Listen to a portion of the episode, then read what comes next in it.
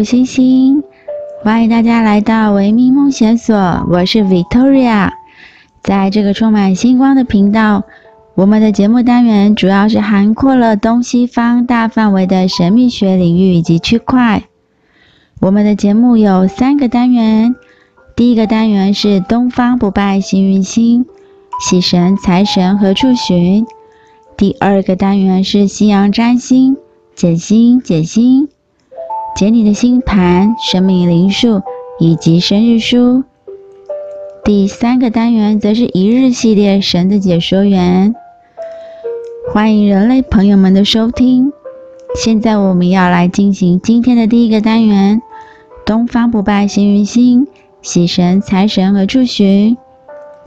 借由阴阳历法，运用当日的好的能量。好的磁场，好的时间，好的方位，做适当的事情。其实，在东方古老先人的智慧当中，奇门遁甲这一门高深的学问，也是由时间以及方位下去作为基础的推算。那么，当所谓的人事时地物都被定锚在最适当的时候，一切都将会是事半功倍，幸运也会随之而来。现在我们来看，今天是西元二零二零年十月二十四日，阴历是二零二零年的九月八日。今天冲煞的是属马，所以请属马的朋友们出外交通行走、用餐饮食、与人交通、交流说话沟通，都要谨慎小心，注意安全，平安健康。今天喜神的方向是位在西北方，所以今天你出门时，先往喜神西北方的方向前行。无论是外出办事、拜访客户、约见面谈事情、喝咖啡聊天、学习，或者是恋爱约会等等，都会比较顺利。也会比较有事半功倍的效果哦。至于今天的财神，则位于正东方，所以今天你出门时，先往正东方财神的方向行走，这一天会有比较好的财运。例如你要买乐透，或者是彩券、刮刮乐，或者是工商开门、祭拜、求财的人，都能增强财运。或者是如果有经过银行，也可以顺便到银行领个钱，或者是存钱，也可以到银行里的饮水机喝一下饮水机的水。若配合今天的吉时，那么财运以及财气方面也比较容易得到财神爷的眷顾哦。今天的吉时是子时、丑时。卯时、午时、申时以及酉时，这六个时间点我会放在下方的链接，请大家参阅哦。今天适合做的事情有纳财、迁移以及求医。今天不适合做的事情有诉讼、破土、起灶。这里的起造是指房屋刚开始进行建造或者是修缮改建的事物，而今天我们在荧幕上看到的这个四柱八字的命盘，是属于今天二零二零年阴历的九月八号。第一柱年柱的部分是庚子年，第二柱。月柱则是丙戌月，第三柱就是关于我们自己的日柱是庚子日。在这个荧幕上没有时间的这个时柱，因为我们每个人出生的时间并不相同，所以在此我就不论时柱。今天这个命盘的日主是庚子日的庚，庚。代表着阴阳的阳，而庚也属于金，金属的金，所以它是属于刚，刚性的阳的金属。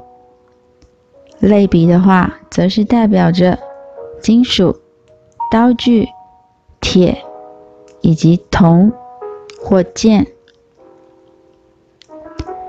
现在我们看到这个四柱八字的命盘，这前三柱年柱、月柱以及日柱，这三个看起来月支的部分是土生金，金又生水，所以还是金水多的这样一个格局。欢迎人类朋友们的收听。现在我们要进行今天的第二个单元——夕阳占星解星解星，解你的生命灵数、星盘以及生日书。现在我们可以在荧幕当中看到，以今天西元二零二零年十月二十四日早上十点的这个夕阳占星的星盘为例。这个星盘的月亮是位在水瓶座，就是荧幕当中我们可以看到红色圈起来的这个区块。我们可以看到今天的星盘在太阳是位在天蝎座，而月亮是在水瓶座，水星是在天蝎座，金星是在处女座，火星是在牡羊座。木星以及土星都位在摩羯座。今天这个星盘特别的是，它的月亮在二宫，与太阳、水象以及水星合相，在十宫形成了紧张的相位。那么在节目当中的第一集。是介绍了有关月亮这颗星的简略概说。朋友们，如果对于月亮这颗星想要有更清楚的了解或认识，建议您可以收听第一集的回放。那么，我们今天就针对月亮在天蝎座的一些表现来做说明。首先，我们来复习月亮的关键字。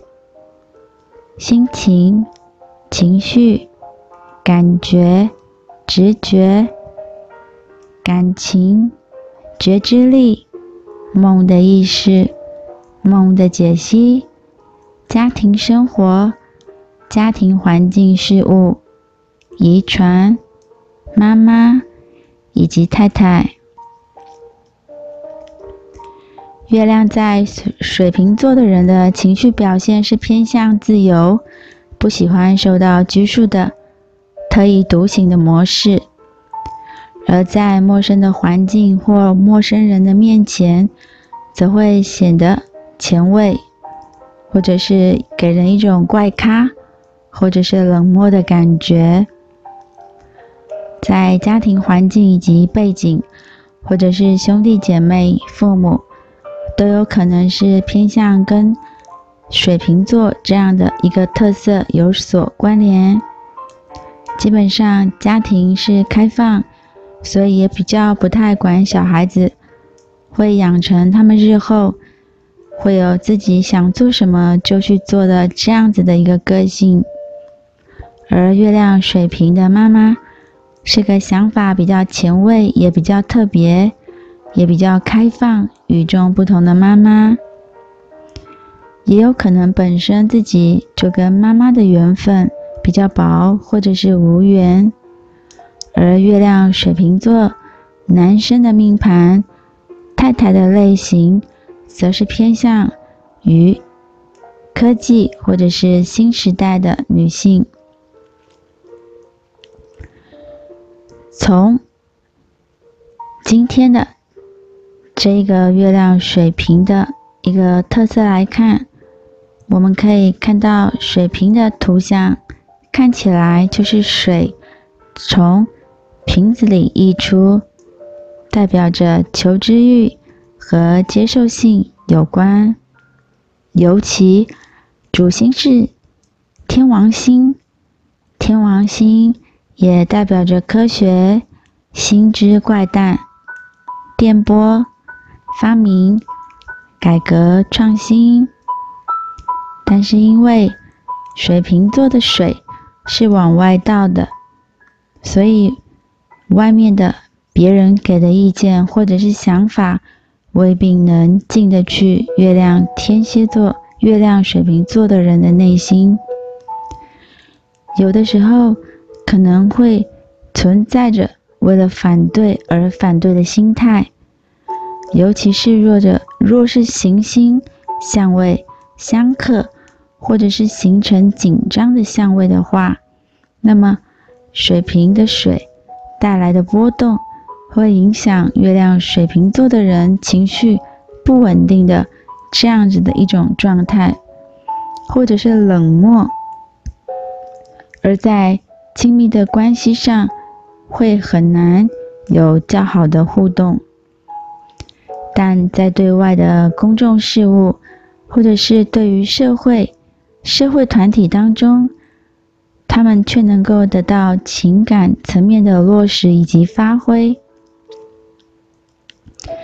喜欢与众不同的尝试、创新、参加团体。能给月亮水瓶的人内心带来愉悦的感觉，或者是科技类新奇的产品、阅读科技、科技科幻型的漫画，或者是小说，或者是外星人类似的外星世界这样的一种影音频道，新鲜、科幻、刺激。对于月亮水瓶座的人来说，每隔一段时间就会想要去尝试新的创新活动，发掘新奇、新鲜，会使得月亮水瓶座的人心里有比较好的感受。好的，我们的月亮的十二个星座全部都讲解完喽，大家是否有因为对于月亮星座有一些认识或者是了解，而对于我们的内心世界有一些轮廓的知晓呢？也希望最后各个星座的一些适合活动，对于大家的内在心理调试是有所帮助以及注意的。我们期待下一个单元。将介绍不同的行星，或者是不同的生命灵数或生日书的单元哦。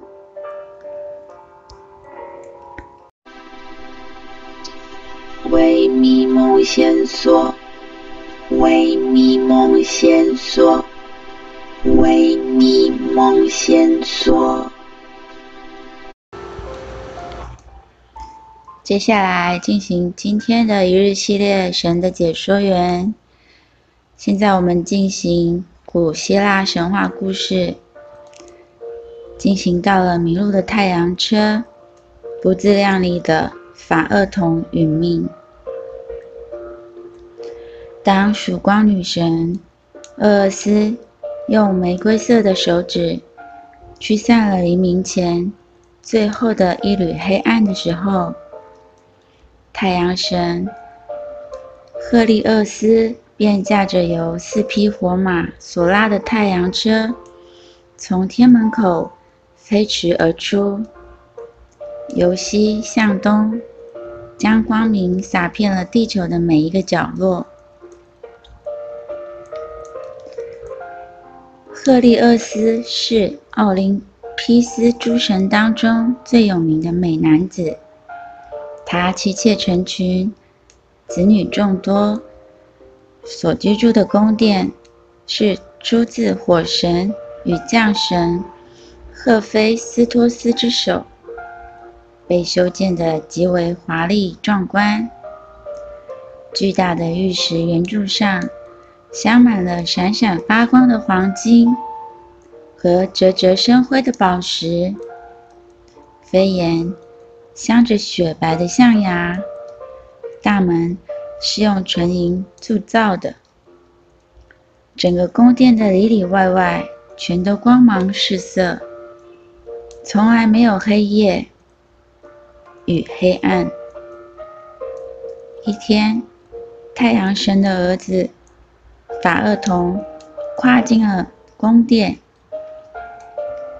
他强忍着灼眼的强光，穿过一道道雕刻着美丽的花纹宫门，来到了父亲所在的房间。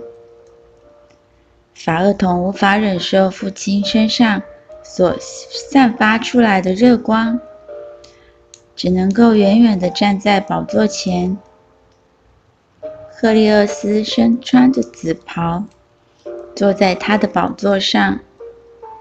日神、月神、年神、世纪神和四季之神分别站在了他的左右两边。看到远道而来的爱子，赫利厄斯慈爱地问道：“我亲爱的孩子，是什么风把你吹到我的宫殿来了？”你的母亲身体还好吗？法厄同看起来有话要说，却又欲言又止。他思索了一会儿，终于鼓起了勇气说：“尊敬的父亲，请您告诉我，我是不是您的儿子？”太阳神非常的吃惊，不知道为什么儿子。会问这个尴尬的问题。你当然是我的儿子，不然我会允许你在宫殿里自由来去吗？可是我的伙伴们都不承认我是天国的子孙，他们说我是一个不知名的野男人留下来的杂种，所以。我来请求父亲给我一些凭证，让我向世人证明我就是太阳神的儿子。太阳神笑眯眯地摘下的亮、令人灼人的皇冠，让法厄同走进他的身边。他亲热地拥抱了法厄同，说。你就是我的儿子，我永远都不会在世人面前否认这个事实。我可以指着冥府的斯斯提克斯河发誓，无论你提出什么请求，我都会满足你的。父亲的话才刚说完，法厄同就急不可耐地说。我唯一的心愿，就是希望您允许我驾驶一天的太阳车。听到了这个只有狂人才会提出来的要求时，厄利厄斯的脸都白了，便说：“哦，我的儿子，如果诺言能够收回的话。”我绝对不会答应你这个不切实际的请求。除了我之外，奥林匹斯诸神中谁也无法站在那个喷射火焰的车轴上。更何况你是人类。我每天驾驭太阳车巡逻时，都得小心翼翼，在到达天顶之觉。我甚至会感到头晕目眩。当我俯瞰万里之遥的下界，我都会紧张地抓住缰绳，手心都会冒出汗。甚至你的母亲海洋女神克吕默涅也常常替我担心，生怕我一不留神就会从天上掉入了万丈海底。我亲爱的儿子，从我的脸上和眼睛里，你就可以看出一个做父亲沉重的忧虑。所以，请不要固执于我对你的诺言。趁时间还来得及时，赶快改变你的愿望吧。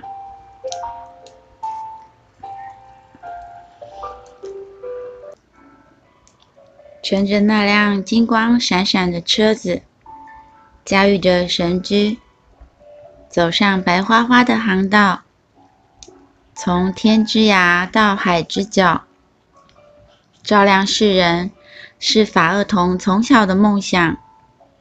现在父亲已经许诺满足他的要求，他就绝对不会放过这个千载难逢的机会。赫利厄斯既然已经发出了神圣的诺言，就再也无法收回了。最后，他不得不拉着儿子的手向太阳车走去。太阳车也是火神和将神赫菲斯托斯打造的，他用金制作车轴、车辕和车轮，用银。制作车轮上的辐条，并将闪亮的宝石镶嵌在配头上。当法厄同正在专心地欣赏这些精美的工艺品时，东方露出了一抹朝霞，新月的弯角也消失了在天边。长着翅膀的时序女神将喷着火的马匹。牵出马厩，并套上了华丽的轡头。赫利厄斯将光芒万丈的王冠戴到了儿子的头上，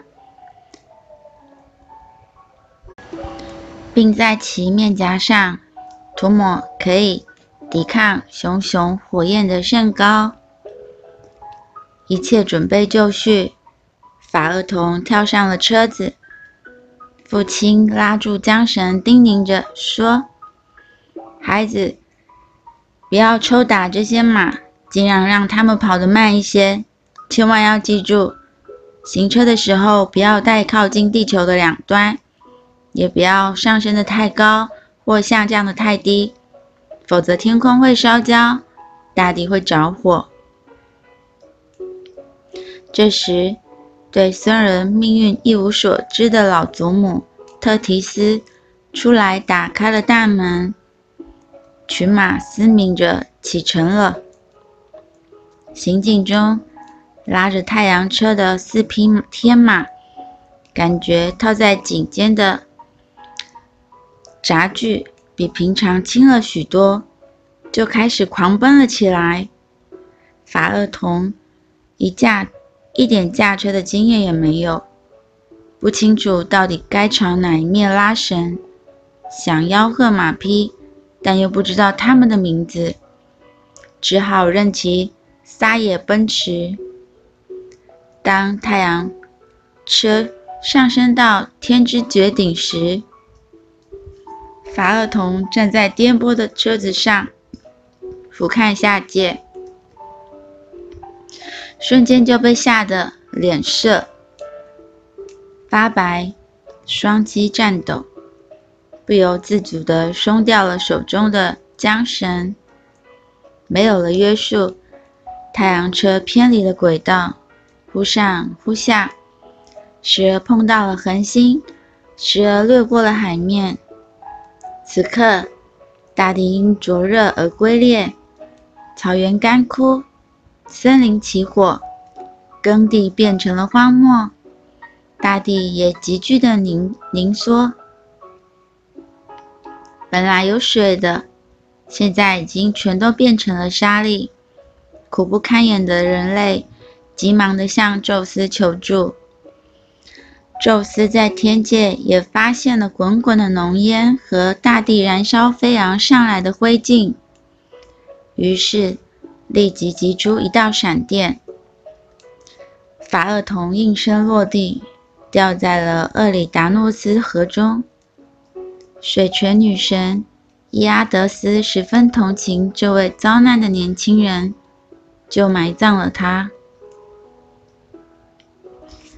太阳神亲眼看见了这一幕场景，他褪去了身上的神光。他深深地陷入了悲惨之中。他的母亲克吕默涅以及妹妹赫利阿德斯抱头痛哭，一连哭了四个月。最后，妹妹赫利阿德斯变成了白杨树。据说这一天，全世界都没有了阳光，只有大火照亮了广阔的四四周。今天感谢您的收听，下集我们的古希腊神话将要介绍智慧女神雅典娜，我们再会喽。